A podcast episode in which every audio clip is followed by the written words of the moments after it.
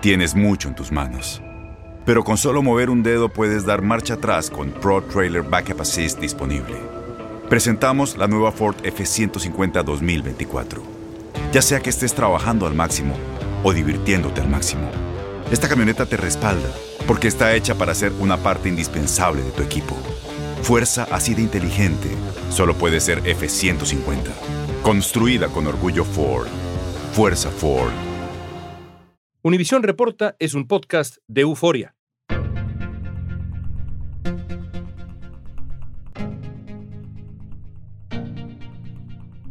Me llamo Gustavo Petro y soy su presidente. Gustavo Petro acaba de ser electo presidente de Colombia en un triunfo histórico. Por primera vez la izquierda llega al poder en tierra colombiana. Petro se impuso en una segunda vuelta al candidato independiente Rodolfo Hernández al llevarse el 50.44% de los votos, es decir, 11.2 millones de personas votaron por él, lo que equivale a la mayor cantidad de votos de la historia colombiana. ¿Cómo ocurrió este triunfo en un país profundamente tradicional? ¿Cuáles son los retos políticos y económicos que deberá enfrentar? ¿Cómo será su relación con las Fuerzas Armadas de su país? ¿Cuál será el impacto de Gustavo Petro, presidente, en el avance de la izquierda latinoamericana? Para aclarar estas y otras preguntas, hoy tendremos dos invitados. Armando Benedetti, senador y presidente del partido de la U y vocero de Petro. Él está respetando las instituciones, no está pensando en perpetuarse el poder, no está pensando en nada de esas fantasías que la derecha nos indilgó durante toda esta campaña. Y Félix de Bedú, periodista de Univisión que ha cubierto el conflicto colombiano al país entero, su país, por años. Lo que me parece importante de las elecciones es que aunque el triunfo de Gustavo Petro es claro, no es una carta en blanco. Y él tiene que entender que el país sigue muy dividido. Hoy es martes 21 de junio y esto es Univisión Reporta.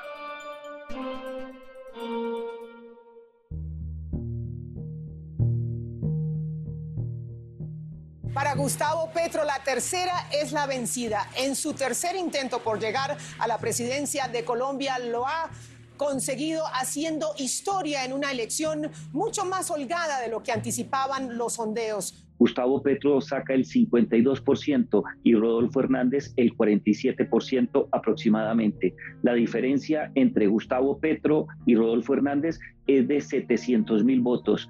Los resultados de las elecciones en Colombia representan un cambio político fundamental desde hace 20 años, pues en este país habíamos tenido gobiernos de corte de centro y de derecha y Álvaro Uribe había sido determinante en quién gobernaba el país. Gustavo Petro llegó a la presidencia con la promesa de un cambio y lo reiteró en su primer discurso. Aquí lo que viene es un cambio de verdad, un cambio real. En ello comprometemos la existencia, la vida misma. No vamos a traicionar ese electorado que lo que le ha gritado al país, lo que le ha gritado precisamente a la historia, es que a partir de hoy Colombia cambia. Colombia es otra. Armando Benedetti es un periodista y político colombiano que actualmente es senador de Colombia, fue miembro de la Cámara de Representantes y congresista del partido de la U. Es vocero de Petro y recibió los resultados del triunfo a su lado.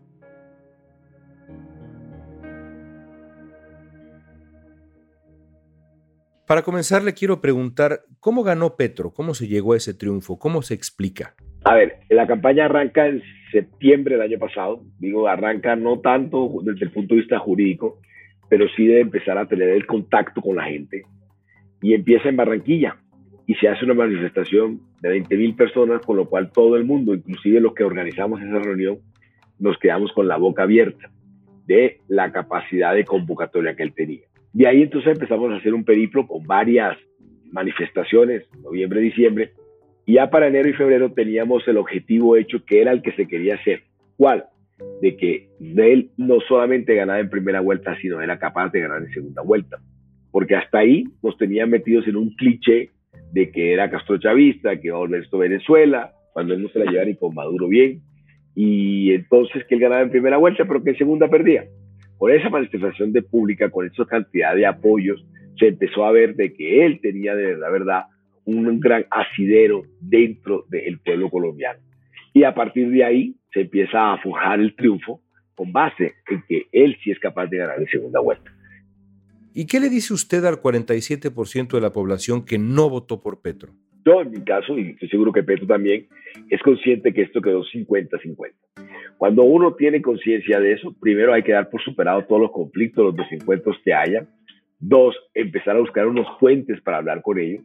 Buscar unos puntos en los que se pueda hacer un acuerdo fundamental, lo que tiene que ver con paz, economía, reforma agraria, etcétera, etcétera y que cualquier decisión que se vaya a tomar siempre tiene que ser con base en el diálogo, en el diálogo de los que perdieron. Esa es la base para hacer el diálogo. El presidente electo Gustavo Petro convocó a las diferentes fuerzas políticas a lo que llamó un gran acuerdo nacional. Pues con base en los que perdieron. De eso se trata la democracia, no de los que ganan, no de las mayorías, no que las decisiones se toman por mayoría, sino se hacen en consenso con un diálogo. Ese es el primer mensaje que hay que mandar, es que cualquier cosa que se vaya a decidir o hacer va a ser con consenso, con diálogo. Cuando Petro asuma como presidente en agosto, ¿convocará a una nueva constitución colombiana? No, para nada. Nunca se ha hablado de la constituyente. Eso se lo de hace cuatro años, lo habló él, pero está completamente reglamentada en nuestro país. No es que el presidente lo quiera hacer. Quien puede convocar o aprobar de que haya una constituyente es el Congreso de la República. No puede ser ni debe ser a través del presidente porque la ley, la constitución no lo permite. Hablaba de que no hay siquiera una simpatía con Maduro, pero quería preguntarle cómo se imagina la relación con Maduro a partir de ahora. La relación no es con Maduro, la relación es entre ambos países y la relación se debe hacer a través de lo comercial. Más allá de la relación con Maduro, lo que se va a instaurar es unas relaciones diplomáticas, pues son nuestros vecinos, y comercial. No es una relación con Maduro, es entre ambos pueblos, entre el de Venezuela y el de Colombia, con base en una relación comercial y diplomática. Gustavo Petro es economista especializado en el medio ambiente, fue alcalde de Bogotá y actualmente es senador de la República. Pero en los años 80 también militó en el M19, movimiento de guerrilla socialista que se formó influenciado por la Revolución cubana. Tenemos por primera vez en la historia del país un gobierno de izquierda que representa una nueva ola de izquierdas en Latinoamérica. En una entrevista con Reuters, Petro declaró que su despertar político ocurrió cuando vio llorar a su padre por la muerte de Ernesto Che Guevara y también lo conmovió la muerte del presidente socialista de Chile, Salvador Allende. Petro ya se suma a la lista de presidentes que piensan que incluir a los países, a las dictaduras que existen en la región, al diálogo interamericano es algo positivo. Déjeme preguntarle ahora por la izquierda latinoamericana que tiene al populismo autoritario como una tentación constante, una amenaza, diría yo incluso. ¿Cómo lo va a evitar Petro? A ver, Petro ha sido muy claro que él respeta las instituciones, sobre todo los directrices de los jueces. Entonces, ahí queda clarísimo, muy claro, que él está respetando las instituciones, no está pensando en perpetuarse el poder, no está pensando en nada de esas fantasías que la derecha nos indilgó durante toda esta campaña. ¿Qué me dice de la disidencia venezolana en Colombia? ¿Qué le dice usted a los perseguidos políticos venezolanos que se han refugiado en Colombia? Que siempre va a tener la seguridad de todas esas personas venezolanas que están refugiadas en Colombia, de que se le va a seguir respetando ese refugio y esa inmunidad, si es que así se puede llamar, o esa solidaridad por parte del gobierno de Petro. Pero también, para decirle a usted que Petro ha conversado con varios de ellos, y ellos son los primeros que dicen que hay que activar las relaciones comerciales. ¿Con Venezuela? Con Venezuela, sí, claro. Entre las personas que estaban aquí estaba el papá de Leopoldo, él habló con muchas personas de la disidencia y la oposición en Venezuela. Allá el problema es que están tan fragmentados, que son varios, pero se habló con varios sectores de esas disidencias o oposición que hay en Venezuela. Y le insisto, ellos son los primeros que quieren que realmente se vuelva a organizar una relación diplomática y una relación comercial sobre todo. En su primer mensaje como presidente electo, Petro dijo, cito, Vamos a desarrollar el capitalismo en Colombia, no porque lo adoremos, sino porque tenemos primero que superar la premodernidad en Colombia, el feudalismo en Colombia, los nuevos esclavismos. Durante su campaña, Petro también prometió una reforma tributaria y en el sistema de pensiones y dijo que solo sobre la base de crecer económicamente, de producir, es que podremos también redistribuir. Armando, ¿cómo avanza la relación con los empresarios que representan buena parte del poder económico de Colombia? ¿Podría darse una alianza? Yo creería que esa alianza se empezó a forjar ahora en campaña. Nosotros cuando empezamos a hablar con los empresarios no era porque estuviéramos en campaña, sino porque sabíamos que íbamos a ganar y que había que empezar a buscar una gobernabilidad con ellos. O sea que ellos son testigos de primera mano de las intervenciones de Petro que tuvo en privado y en público con ellos en diferentes foros que ellos realizaron, en diferentes reuniones con la Junta Directiva de la ANDI, de la NIF, etcétera, en donde quedó demostrado que Petro lo que quiere es realmente desarrollar un verdadero capitalismo en el país y que ellos tienen la tranquilidad de que todo lo que tiene que ver con la seguridad jurídica se va a mantener. Armando, la relación con las Fuerzas Armadas. Sabemos que tradicionalmente son conservadoras. ¿Cómo anticipa usted que será esa relación? Yo creo mucho en el profesionalismo de las Fuerzas Armadas. Yo creo muchísimo en que ellos han respetado institucionalmente siempre la Constitución. Al mismo tiempo usted encuentra que si usted hace una comparación de otros países de América Latina con nosotros, aquí solamente hubo un golpe de Estado de los militares, en los otros países de Sudamérica siempre hubo varias de militares. Entonces los militares aquí, primero confío en ellos, confío en la institucionalidad que ellos siempre han preservado y repito lo que dije al principio, más allá de que algún general o otra persona se haya expresado en contravía o de la Constitución y la misma democracia, le repito, lo damos por superados y confiamos muchísimo en la institucionalidad del ejército como ellos siempre lo han mantenido. ¿Qué dice en realidad el sistema político colombiano de que un exguerrillero pueda llegar a la presidencia de forma democrática? Pues yo creo que eso es una buena seña de nuestra democracia, que un guerrillero haya llegado a ser presidente de la República, demuestra que el pacto que se hizo de paz con el M-19 fue respetado por la sociedad y que eso tuvo sus frutos en una nueva constituyente y que la constitución del 91 fue forjada también por personas que estuvieron en la guerrilla del M-19. La llegada de Petro demuestra que este es un país ampliamente democrático, en el sentido de que alguien pudo pactar la paz. Es un país ampliamente democrático que pudo pactar la paz, que él se mantuvo entre las instituciones, que renunció a, a las armas y que había un camino que podía ser creado también por una constituyente que ellos crearon. Y le preguntaría también cuál fue el papel de la candidata vicepresidencial Francia Márquez en la victoria de Petro. Francia simboliza realmente el cambio. Ella se le escoge fórmula presidencial es para que el país entienda de verdad, verdad que estamos jugando al cambio, que era nuestro lema de campaña. Lo acompaña una mujer, una mujer bastante importante porque representa a lo que ella llama los nadie. Ella es la primera vicepresidenta afroamericana que tiene Colombia. Nuestro ADN de campaña era buscar y generar de que la gente entienda que con Petro, como va a suceder, sea un cambio. Y ella, al ponerla ahí, es una persona afro, mujer, que ha sido violada, que ha sido blanco de la violencia, ha sufrido dos o tres atentados, etcétera, etcétera. Eso realmente era la forma de decirle al país, los nadie, por los cuales nunca nadie se ha preocupado, van a ser tenidos en cuenta en este gobierno. Ese fue el mensaje real que se quiso hacer con Francia. ¿Cuáles considera que serán los máximos retos de estos próximos meses para Petro? buscar el diálogo con el otro 50%. Si nosotros fracasamos en buscar ese diálogo con ese 50%, no hemos hecho nada ni vamos a hacer nada. Hay que buscar un consenso con eso. Y la base de eso es el diálogo. Que cualquier decisión que se vaya a tomar es con base en el diálogo, no en mayoría, sino con el diálogo. Muchas gracias, Armando. Ok, muy amable y gracias. Félix de Bedú es periodista de Univisión, originario de Medellín, ha cubierto los eventos políticos más importantes de Colombia durante sus 25 años de carrera. Félix, seguramente te acuerdas que antes de la elección le dijiste a Univisión Reporta, a nuestro público, a nuestros podcast escuchas, que te preocupaba un conflicto postelectoral. ¿Te sientes ahora más tranquilo del rumbo democrático colombiano después de la elección?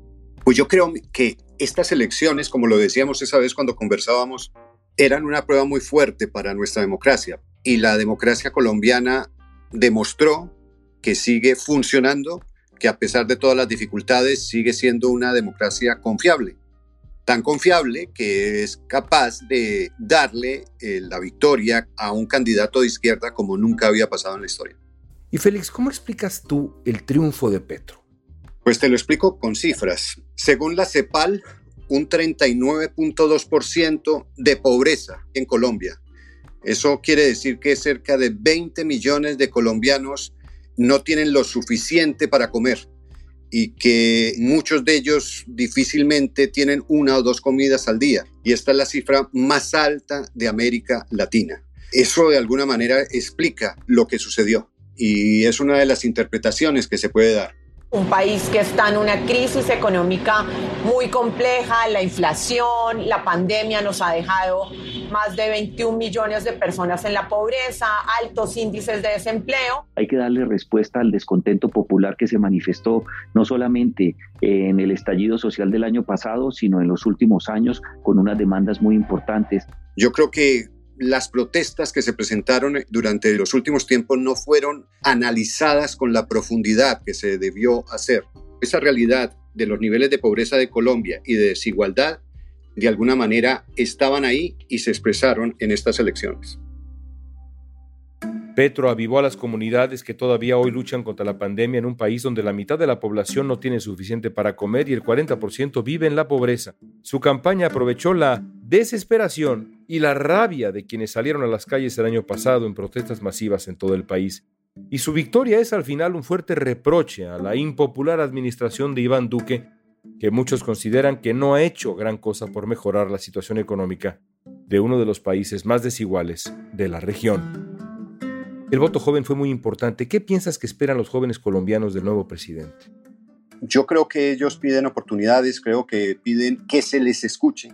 Yo creo que uno de los principales problemas que tuvo el actual gobierno es que nunca entendió a los jóvenes. Y es una de las grandes paradojas del gobierno de Iván Duque, que siendo el presidente más joven, tiene el rechazo entre los más jóvenes, que es muy significativo. No los entendió, no tuvo la capacidad de conectarse con ellos e increíblemente cuando uno pensaría que por ese tema incluso generacional podría ser así, no lo fue. Y se sintieron perseguidos. Las protestas hubo momentos de violencia, momentos que había que enfrentar, pero se trató de criminalizar todo el movimiento juvenil. Y yo creo que fue eso una equivocación grande que cometió Iván Duque.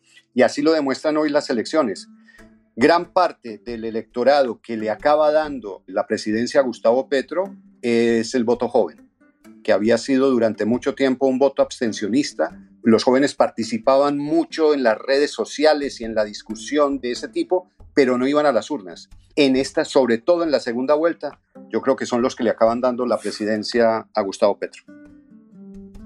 Hablamos hace unos minutos con Armando Benedetti, vocero de Petro, y le pregunté por la constitución, si esperan cambiar la constitución, si eso está en el camino, en el plan. Me dijo que no, que eso fue algo que Petro dijo hace unos años, pero que no está en el escenario. ¿Qué opinas? Petro habló muchas veces de una asamblea constituyente, eso es indiscutible, pero ese trámite no es tan sencillo. Yo creo que, primero, él no va a tener un control del Congreso como el que desearía. Él en este momento, aunque tiene una bancada importante tanto en Senado como en Cámara, no tiene cómo hacer mayorías por sí mismo. Va a necesitar alianzas con la mayoría de los partidos que estuvieron en contra de él en estas elecciones. Y uno entiende que en esas conversaciones de poder se pueden llegar a acercamientos y que hay sectores que muy posiblemente se acerquen a él a tratar de llegar a acuerdos. Uno piensa, por ejemplo, en el Partido Liberal pero no veo la posibilidad, en principio, de que él pueda por sí mismo tratar de reformar la constitución. Yo creo que en Colombia existen controles institucionales que no le permitirían hacer lo que él quiera. Obviamente, eso es lo que esperamos y creemos todos. A mí lo que me parece importante de las elecciones de ayer al final es que aunque el triunfo de Gustavo Petro es claro, no es una carta en blanco y él tiene que entender que el país sigue muy dividido y que hay millones, millones de personas en Colombia que están muy preocupadas con su llegada al poder. En varias oportunidades Gustavo Petro habló abiertamente de su apoyo a Hugo Chávez y aunque luego moderó su discurso, sus detractores temen que con su llegada al poder Colombia se convierta en otra Venezuela. El país vecino vive una crisis política y social desde hace más de una década que ha provocado la migración de 2.2 millones de venezolanos nada más hacia Colombia. La expropiación es una herramienta que trae la Constitución, pero Gustavo Petro renunció a hacer cualquier tipo de expropiación. Sin embargo, durante la campaña, Petro negó que bajo su mandato Colombia pueda correr la misma suerte que Venezuela, y aseguró que no va a expropiar bienes, va a respetar la propiedad privada, las creencias religiosas, las pensiones. También aseguró que no va a buscar una reforma constitucional para su reelección. ¿Y cómo ves tú la relación con Maduro? ¿Cómo crees que evolucione?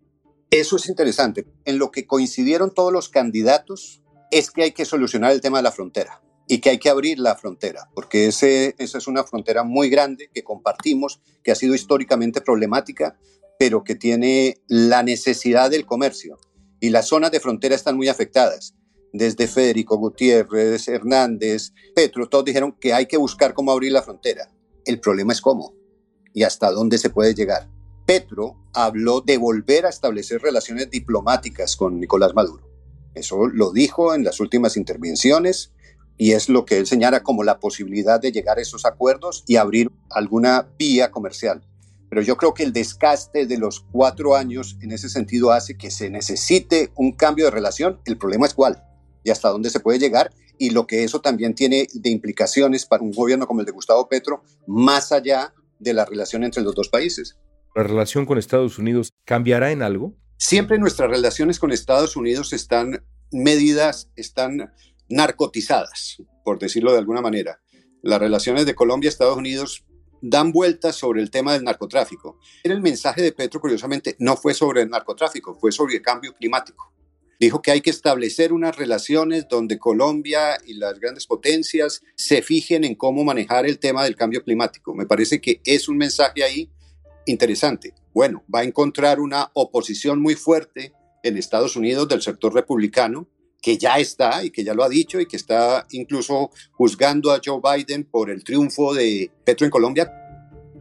Si uno analiza las declaraciones del secretario de Estado de los Estados Unidos, indudablemente son declaraciones en favor de la relación bilateral que debe tener Colombia con los Estados Unidos. El apoyo que le ha dado el presidente Biden a el nuevo presidente también es importante. En última, yo no sé qué podía hacer.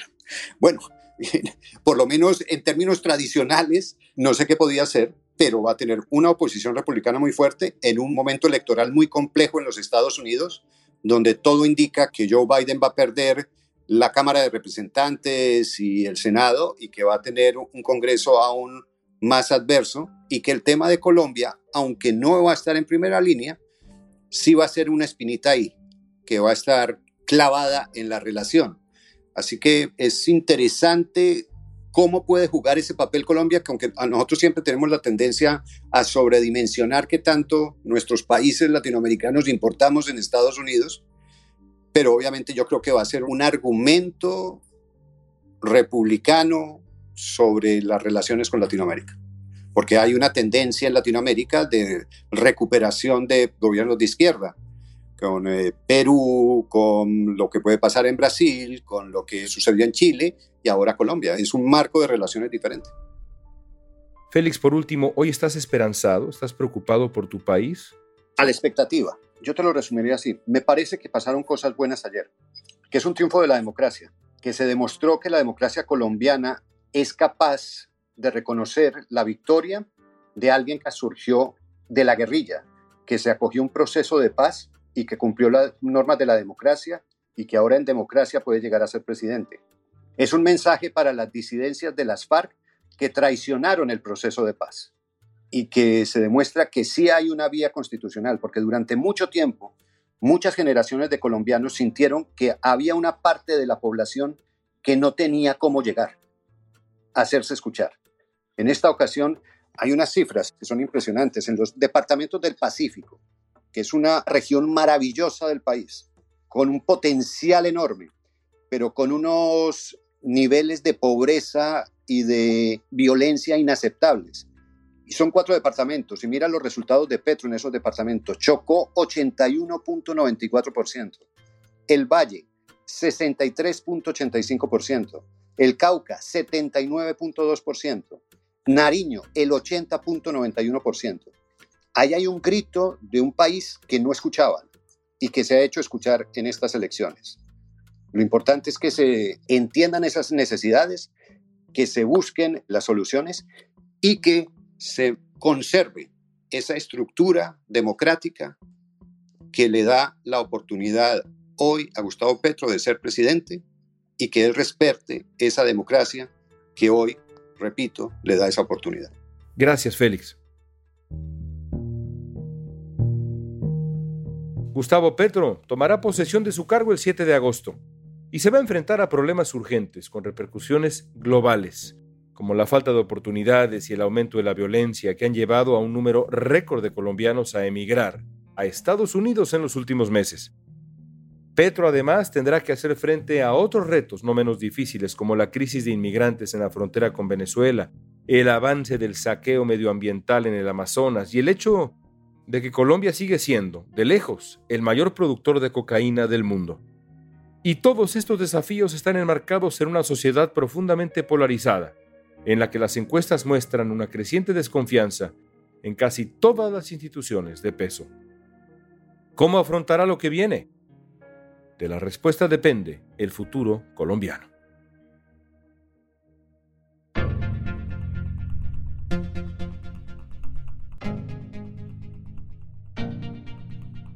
Si te gustó este episodio, síguenos y compártelo con otros.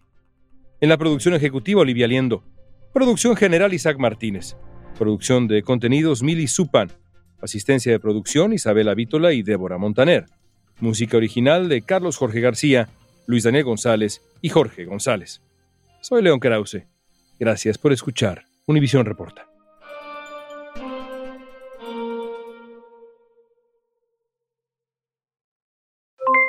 Aloha mamá, ¿dónde andas? Seguro de compras. Tengo mucho que contarte. Hawái es increíble. He estado de un lado a otro con mi unidad. Todos son súper talentosos. Ya reparamos otro helicóptero Blackhawk y oficialmente formamos nuestro equipo de fútbol. Para la próxima te cuento cómo voy con el surf y me cuentas qué te pareció el podcast que te compartí, ¿ok? Te quiero mucho. Be All You Can Be, visitando goarmy.com diagonal español.